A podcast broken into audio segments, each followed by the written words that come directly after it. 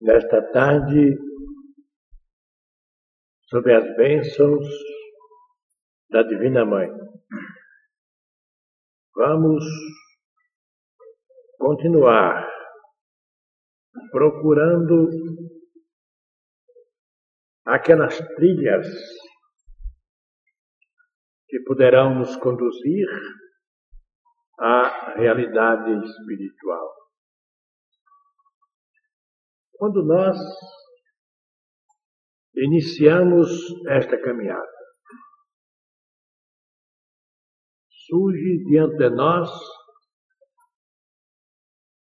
este exercício maravilhoso que é a meditação. Meditar é algo muito importante.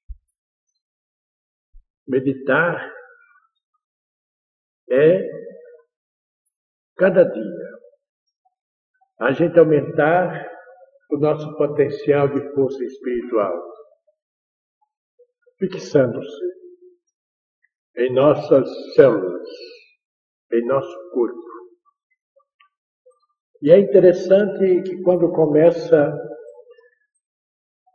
um exercício dessa natureza a produzir os seus primeiros efeitos, nós sentimos aquela predisposição a balancear o corpo como se fôssemos um pêndulo de relógio. São, inegavelmente, as descidas de forças variadas, inclusive a poderosíssima força da paz. Então, o corpo físico, que está só acostumado ao obscurantismo, então dá esta, este delineamento, onde observamos e queremos transformar num pêndulo de relógio. Certa vez, eu falei isso em Belo Horizonte, e acontece que logo apareceram os macaquinhos.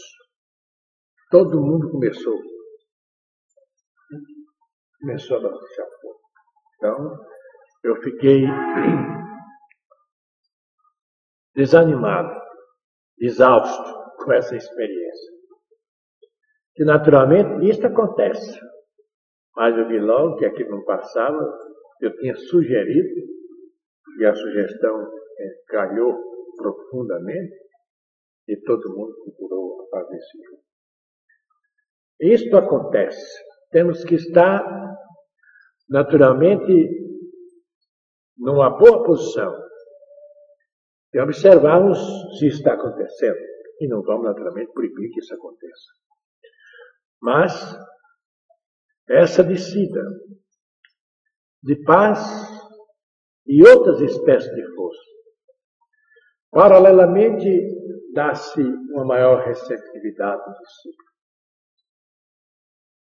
A grande verdade é que ninguém tem a condição de explicar aquilo que ele está vivendo.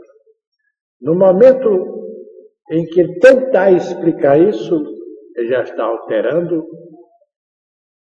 o jogo da linfa puríssima de que ele foi alvo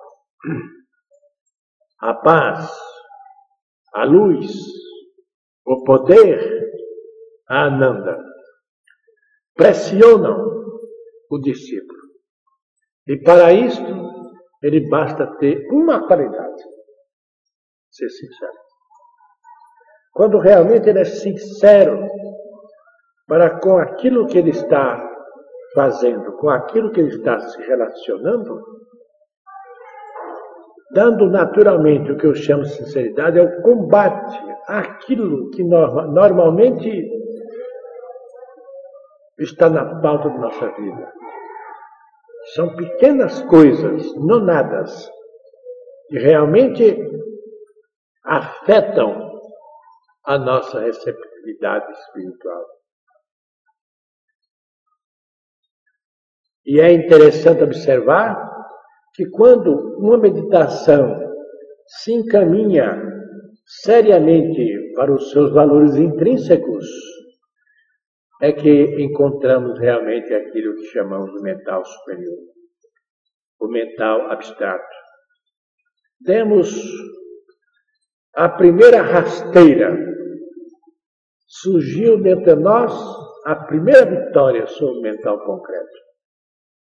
Se acontece sentirmos esta paz, esta alegria, esta receptividade diferente do comum, do normal, nós não devemos colocar nossa mente impura, vamos dizer assim, para analisar o que está acontecendo naquele momento. É erro. Não temos que analisar nada. Entreguemos-nos e deixemos que as coisas aconteçam. Quando terminar aquela meditação, quando concluir-se aquele estado luminoso que estamos vivendo, então podemos ter o tempo, o prazo necessário para a verificação já cimentada no mental concreto daquilo que nós passamos a viver. Porque podemos muito bem, alcançando o mental superior, a um, um portão imenso aberto. Podemos encontrar o estado intuitivo, podemos encontrar o surmental e aquilo que é o objetivo supremo da Terra, que é o supramental.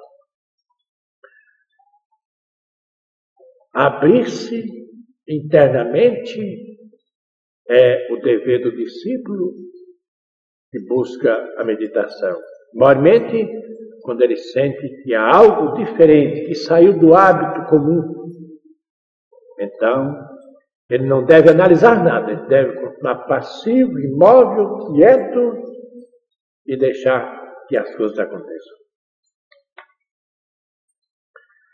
Verificamos então se é esta nossa posição que diversifica-se em nós aquela força que ali chegou. Ela invade não só o organismo físico, mas todos os seus componentes, tudo que está movimentando esse corpo físico, ou seja, o corpo vital. Né? E, para quem tem olhos de ver, uma simples meditação bem feita, todas as células se tornam luminosas. Verificamos mais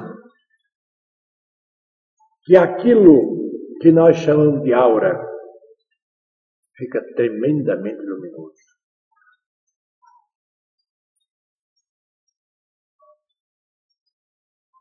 Se continuamos nesse esforço e nessa dedicação, em breve teremos em torno de nós aquela massa luminosa que se faz por determinação da Divina Mãe. Nunca devemos esquecer que os melhores horários que temos realmente para meditar são os da manhã e esta hora. A proporção que a natureza vai se aquietando, Todos os corpos físicos sofrem a influência dessa mesma natureza. E assim, e deste modo, nós somos ajudados por aquilo que se chama de Prakriti, que é a natureza. A natureza é Deus mesmo, na função de auxiliar o ser humano no seu desenvolvimento psíquico, para alcançar a plenitude da luz e da paz. Vamos então a segunda fase do nosso estudo. Fala-se muito em amor, em amor divino. Vocês vão hoje ouvir uma página maravilhosa dos ensinamentos do Mestre Brahmananda para verificarmos que essa identificação com a realidade é uma coisa muito importante. Porque deixamos de criar ilusões.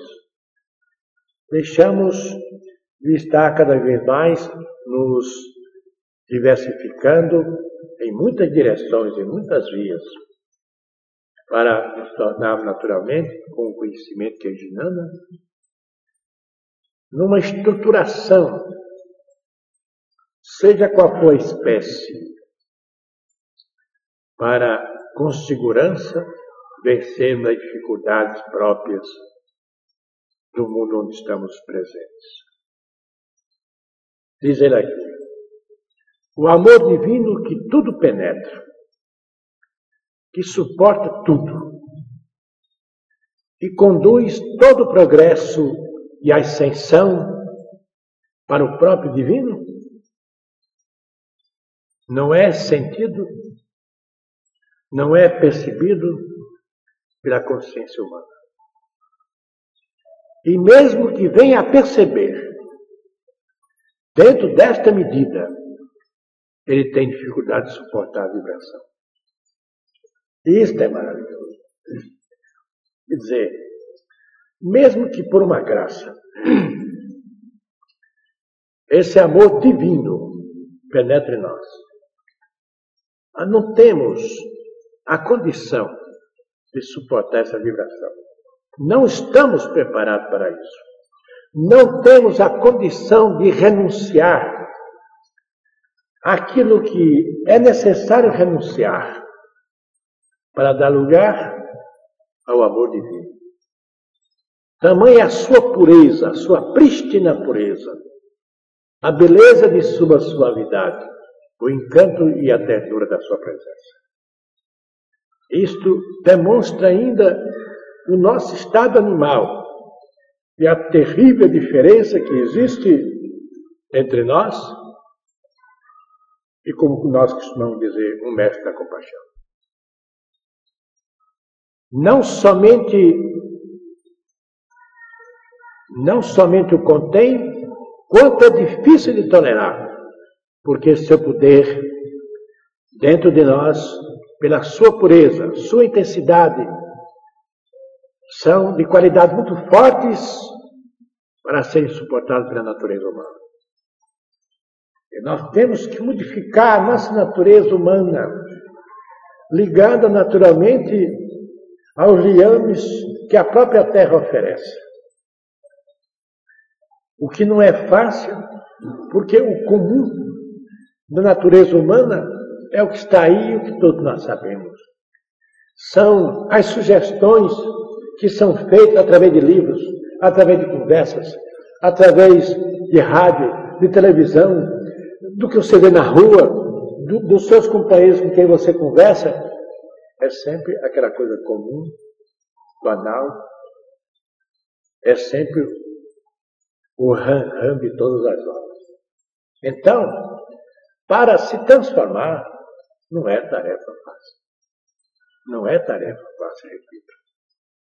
E é bom que a gente saiba disso, que muita gente diz assim, eu tenho um grande amor de coração. Não é fácil. Não é fácil. Só com muitos anos com muitas lutas, é que podemos chegar a esse estado. Diluindo-se, deformando-se, atenuando-se e obscurecendo-se, é que o amor se torna aceitável a natureza humana. Você, como homem, ama uma mulher, o problema logo é sexo. Essa que é a verdade, não adianta. O problema é sexo. E daí uma série de ligações se estabelecem onde não há realmente o poder divino, o amor divino.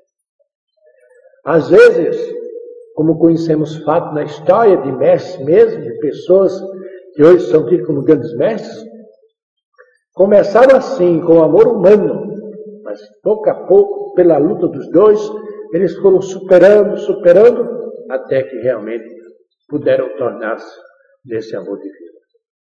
Mas, você vê bem, todos os grandes seres, eles sempre se afastaram do problema do casamento.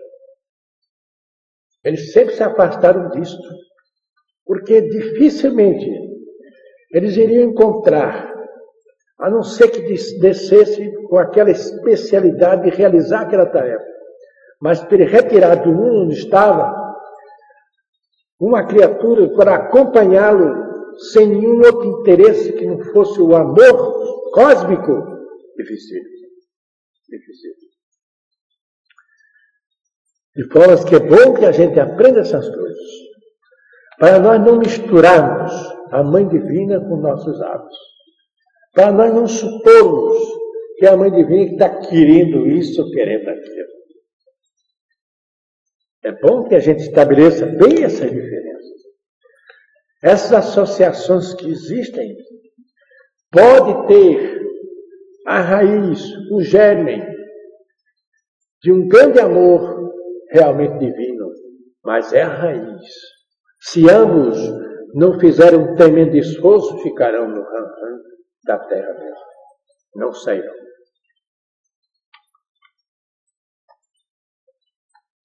Vê-se então, para que a consciência humana aceite, tolere e receba o amor dentro de sua plenitude e pureza, é preciso que se torne também divina.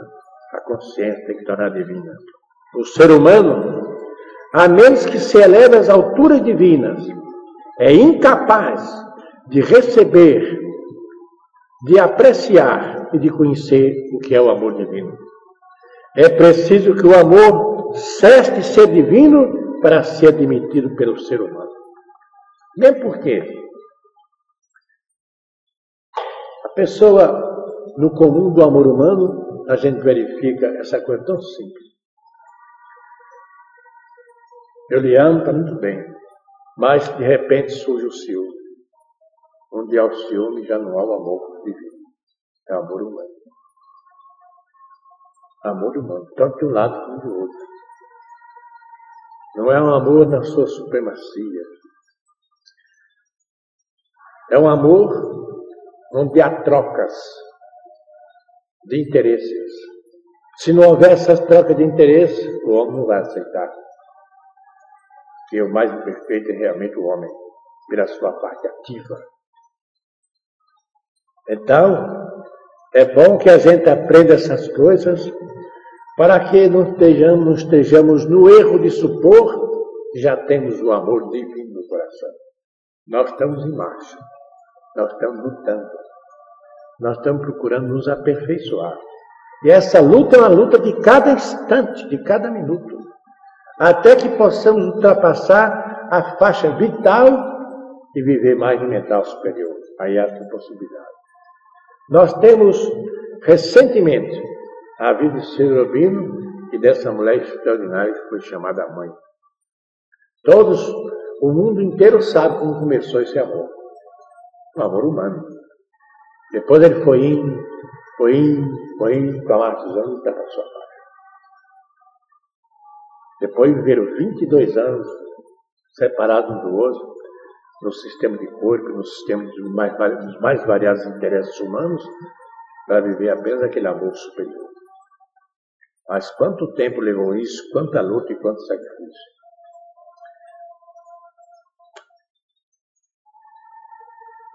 Mesmo quando afirmamos amor como compreensão humana, já é uma deformação. Porque você pode, como todo ser humano, passar por grandes experiências. Mas essas experiências, como que são um convite para que a gente abra os olhos, para que a gente observe, para que a gente sinta. Não há condição daquela experiência ficar conosco, que é o sonho de todos nós. Então, a força dessa, você experimenta, você deleita-se, você goza com aquilo. O gozo é tremendo, é maravilhoso, supera tudo que você possa pensar do ser humano, mas não fica. E aí está. Aí apenas veio para lhe alertar, para lhe mostrar que há além disso, há alguma coisa que você ainda tem que alcançar.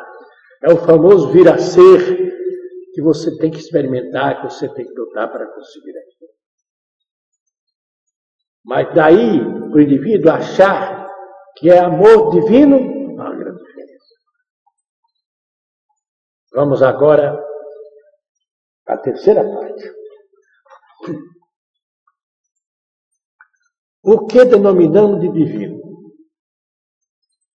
É tudo aquilo que não somos, mas que aspiramos ser. Que resposta encantadora! E é isso que nos conduz à beleza espiritual, ao cantinho, onde podemos enfeitar com as flores mais belas aquilo que nós realmente desejamos ser.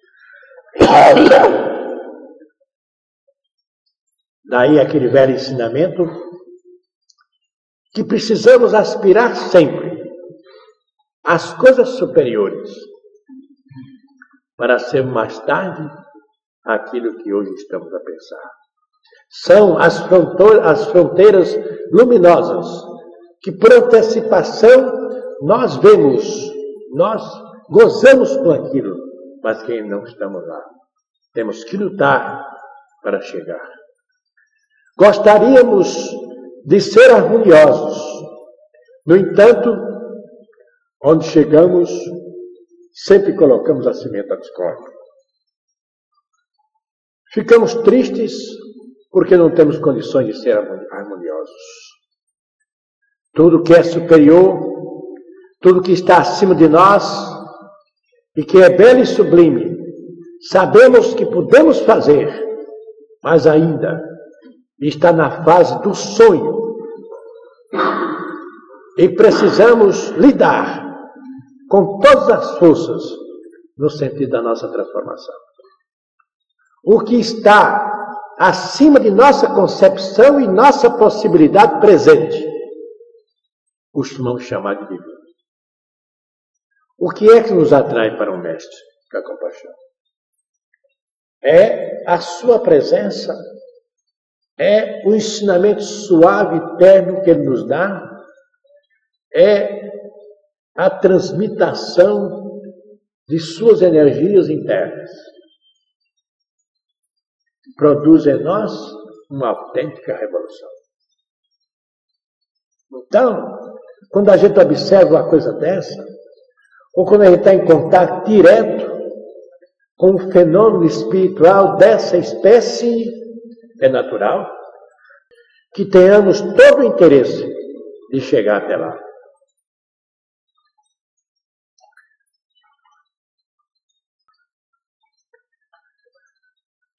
Há milhares de anos, quando se falava do divino, existiam condições que foram superadas e que hoje consideramos como submental. Hoje, o que denominamos como divino é o supramental, que está descendo sobre a terra, renovando tudo que existe no presente momento. É provável que dentro de milhares e milhares de anos, o supramental terá sido ultrapassado e outra energia virá para substituí-lo. Da mesma forma como estamos assistindo às crises espirituais do presente instante. Ora, é patente que o mundo passa por uma transformação violenta. É visível que as formas da sociedade atual estão caindo de podre.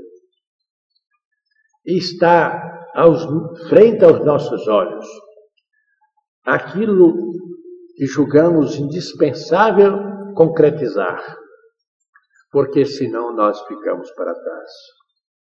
Mormente aquilo que chamamos de visão espiritual, ela devido à ação do supramental que se faz sobre a terra, quando nós fazemos o um mínimo de esforço na direção do superior, esta força logo nos cerca e procura nos conduzir àqueles estados vibracionais onde, naturalmente, queremos o melhor, aspiramos o melhor e lutamos por alcançar o melhor. Todos vocês, por exemplo, vocês deixaram suas casas, deixaram o aconchego de suas famílias. Por que deixaram? Esta é, é a indagação.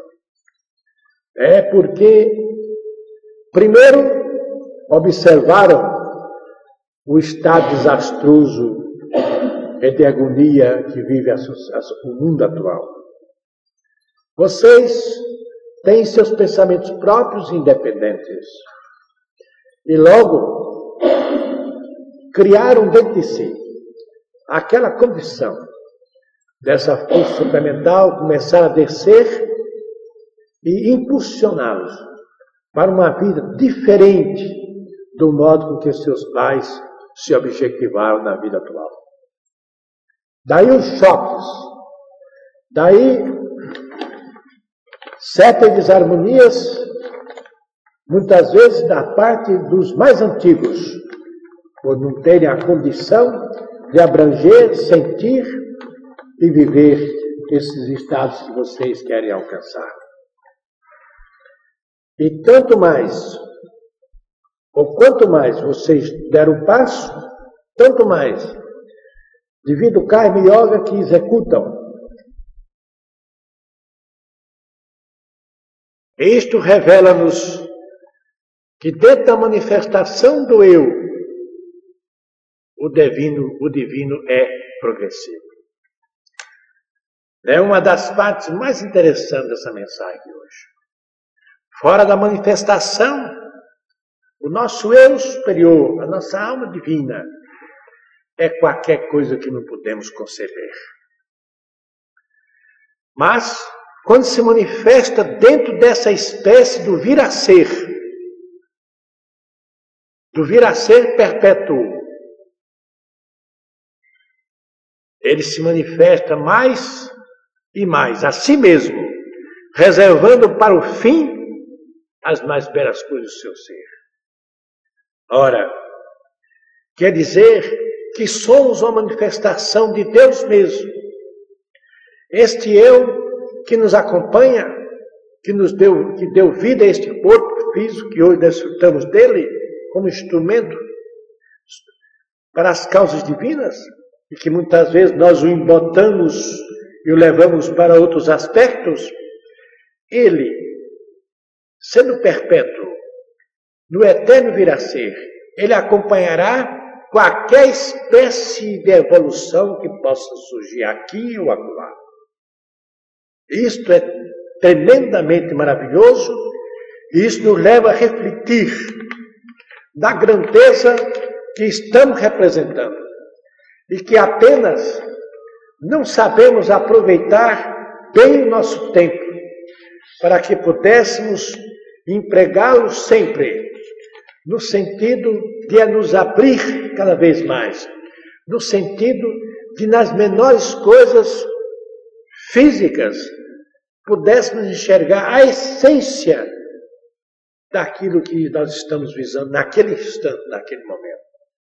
Se nós tivermos a preocupação salvadora de estar sempre procurando dar valor ao nosso tempo, nós vamos dar uma impulsão espiritual em nós extraordinária.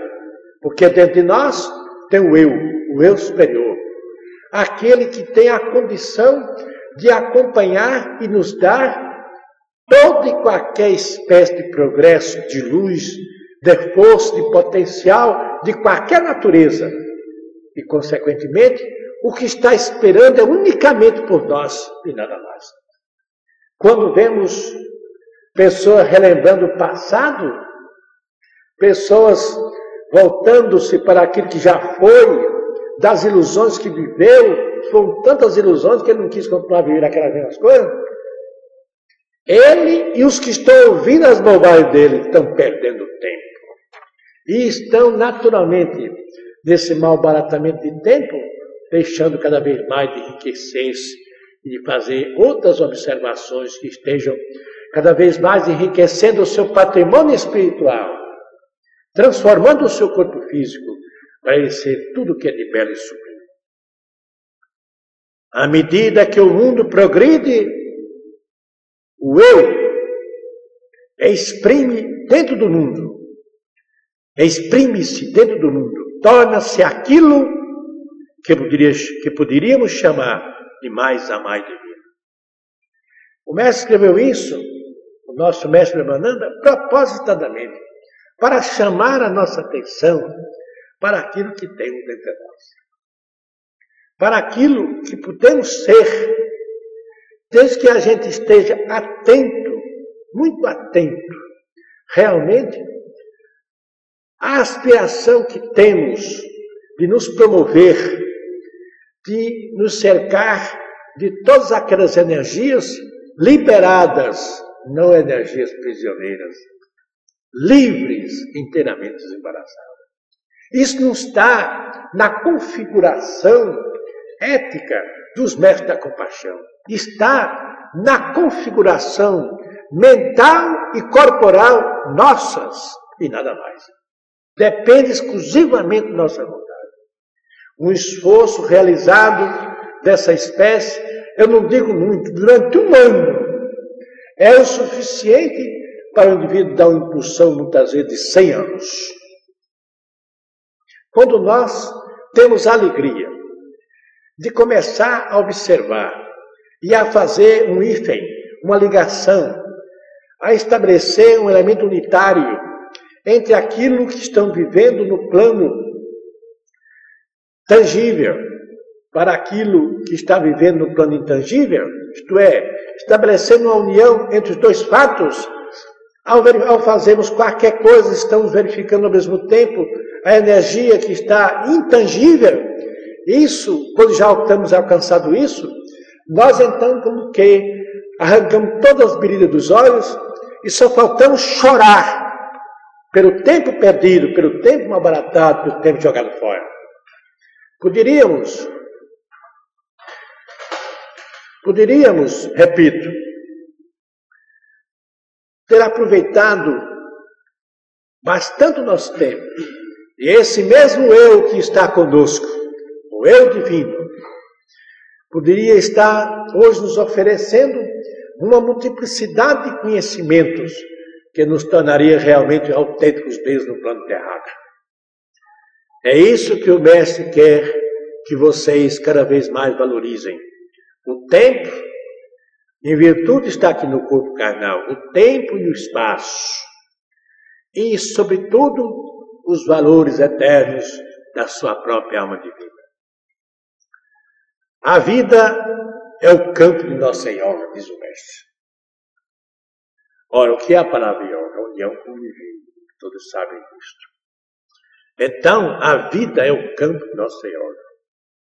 Esta, a yoga, por sua vez, tem por objeto transformar nossa maneira humana, superficial, estreita, fragmentária, de pensar, ver, sentir e de ser uma consciência espiritual vasta e profunda, numa existência interior e exterior integral. É aquilo que eu estava falando há poucos instantes, que aqui está dito em outras palavras.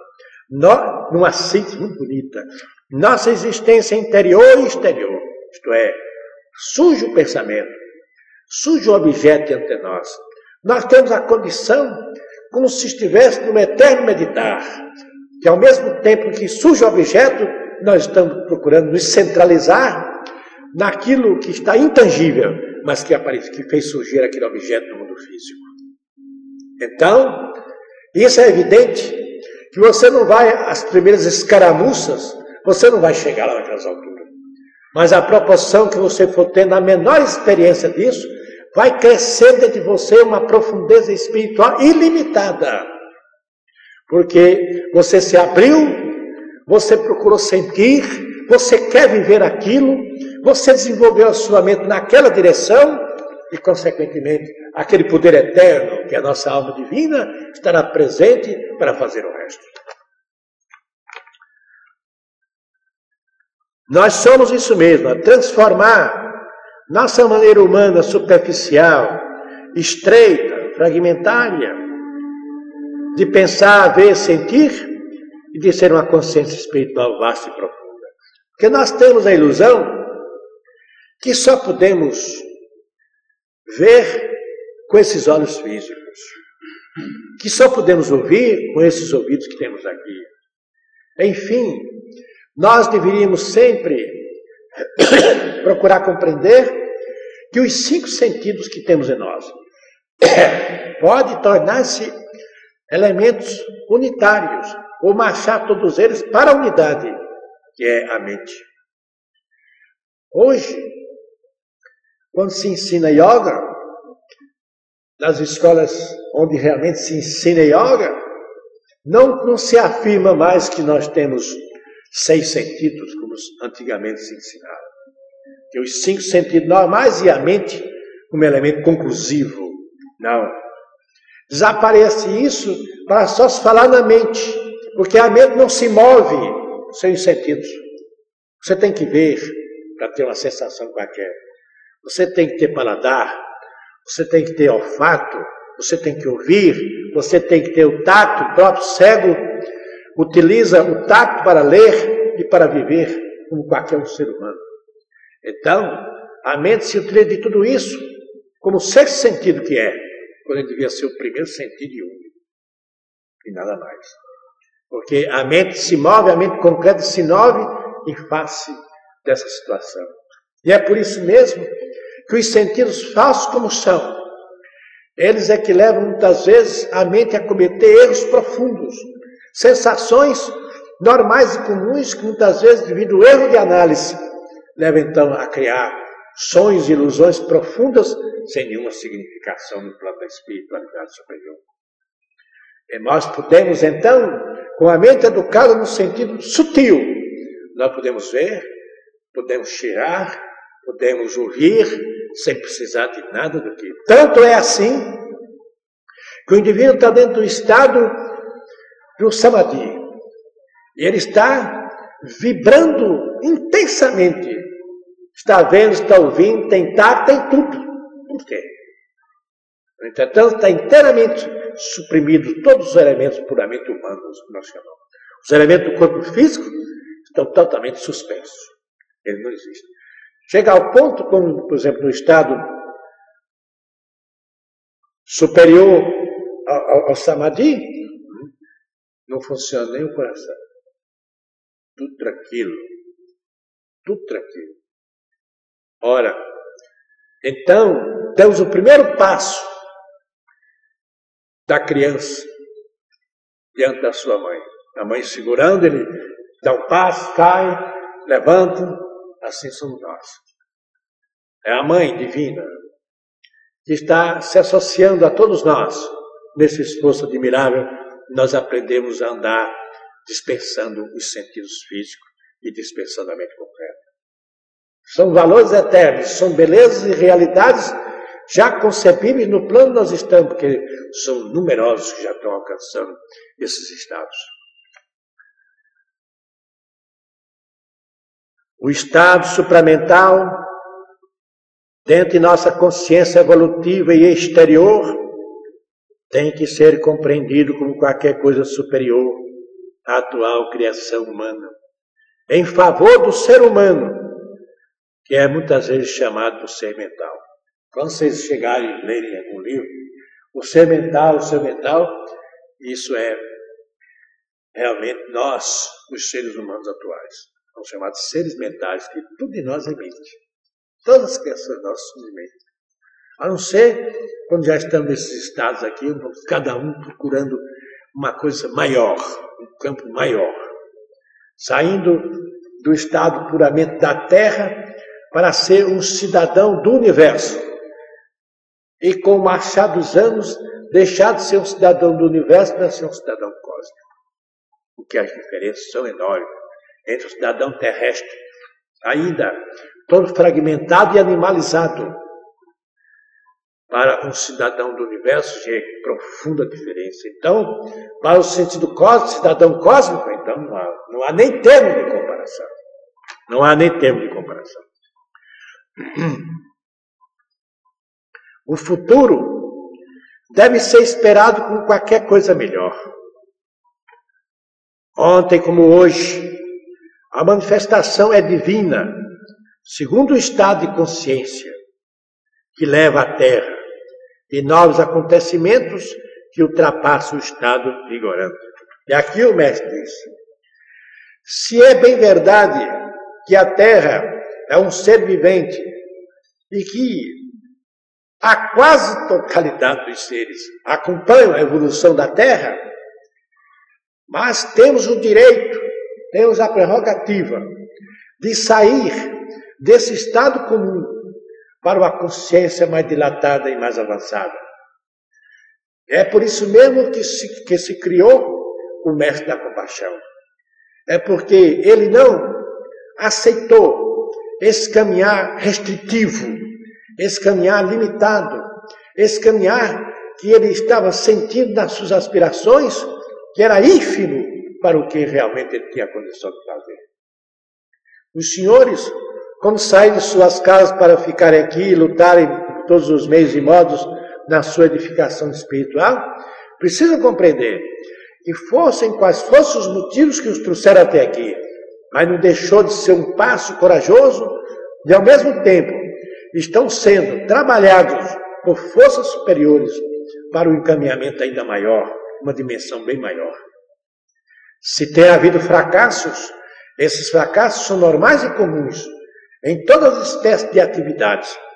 Porque quando nós não estamos vigilantes, quando nós estamos confiados em nós mesmos, como aqui mesmo neste, neste tempo, muitas vezes o mestre Brahmananda chamou a atenção do cidadão, que ele admirava muito, continua admirando, para que ele tivesse cuidado com a sua mente, com o seu orgulho pessoal, que é sempre a queda do discípulo, o que é que respondia? Não, mestre, permita que eu tenha essa experiência pessoal, para que eu triunfe. O triunfo é a queda. Porque onde está o orgulho não tem espiritualidade. Onde está o orgulho, está aí realmente, é o demônio. O demônio do mental. Não é o demônio da igreja católica, o demônio do mental. É o assurismo. É já o assura com o olho no indivíduo, vendo as suas fraquezas e planejando a queda dele. Quando vemos pessoas dizerem que fizeram isso ou fizeram aquilo porque a mãe consentiu, a mãe nem tomou conhecimento disso. São deliberações da pessoa. É por isso mesmo que ele está aqui livre, desembaraçado, para fazer o que ele achar que deve. E uma das coisas mais difíceis para quem tem uma compreensão espiritual é guiar os outros, é traçar roteiros para os outros, porque esses roteiros podem estar completamente errados, podem estar certos com relação à minha pessoa, pode estar tremendamente errado com relação ao estado de outras pessoas. Precisamos estar atentos para isso, senão nós estamos arrumando karmas perigosos, intensivos para o nosso próprio resgate. Porque nós estamos orientando e aconselhando pessoas sem aquela condição espiritual de sentir e de viver a vida que ele, que ele trouxe para ser executada aqui.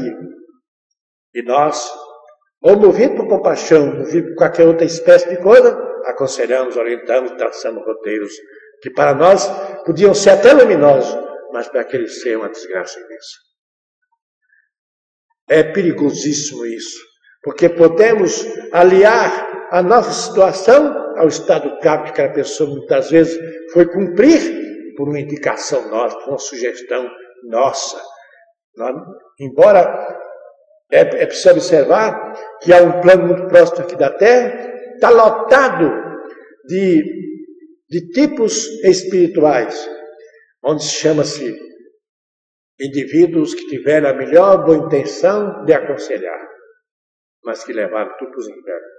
É o inferno das boas intenções. Precisamos estar muito atentos a isso.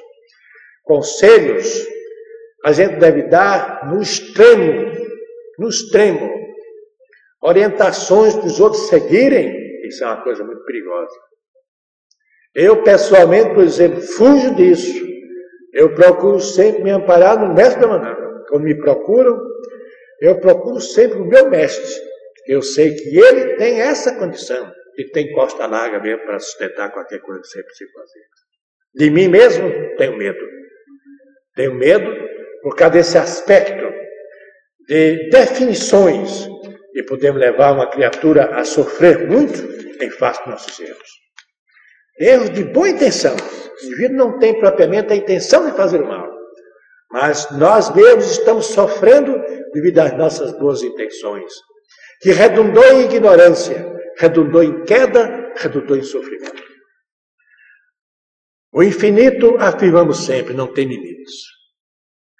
Isto devido à existência sempre de uma perfeição crescente. O que nos parece imperfeito deverá ser a perfeição para aqueles que aspiram à transformação. E por isto, a história terrestre está pontilhada desses acontecimentos sucessivos, que é sempre o aspirado dos homens terrestres que ligam a essência com o tangível. O nosso mundo terrestre não seria nada se não houvessem aqueles seres que estão sempre aspirando o melhor. E no meio de todas essas angústias que muitas vezes, e na maioria das vezes, escapam completamente a razões de certos fatos, de certos acontecimentos, ali presente está o dedo de Deus, ali presente está o estado kármico, ali presente pode estar um reajuste de vidas anteriores e que nós somos inteiramente desconhecidos para assunto. Por isso, vamos procurar aprender cada vez mais a ligar os fatos, os acontecimentos com a essência, com aquilo que os olhos físicos não podem observar. Para que, com a marcha do tempo, tenhamos o poder de saber discernir os acontecimentos na ordem espiritual, para então termos a condição de orientar, ajudar, com a convicção e a certeza do que estamos fazendo. Não há condições para nada parar. Se para, torna-se finito. Quando o ser humano desanima, quando o ser humano cai em desespero, ele caiu no finito, desligou-se inteiramente. Então isso seria um novo pralaya. Pralaya é um período de solução. Pralaya é conhecido sempre como um estado por exemplo, dissolve-se a terra, vamos acabar com a terra, o pralaya. Mas não é só isso. Existem pralayas de várias naturezas. O estudo é muito sério, muito profundo e muito meticuloso. Mas podemos, é como diz aqui o mestre, esse termo não se aplica unicamente a cada noite de Brahma.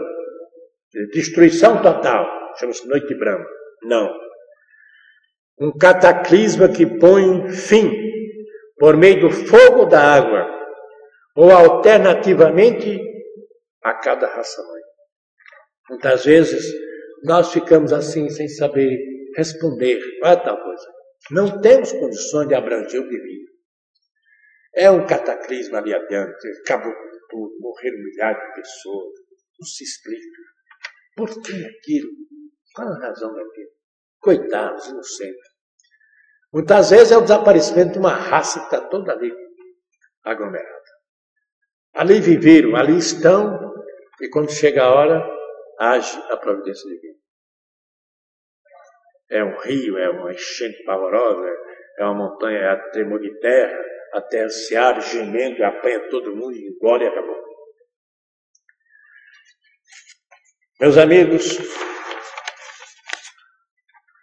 meus irmãos de caminhada, cada dia que se passa, em face da própria experiência diária da vida.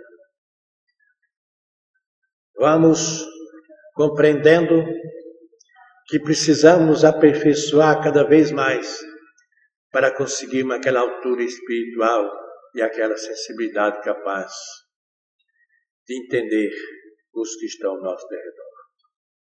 Para isso, o conhecimento é indispensável.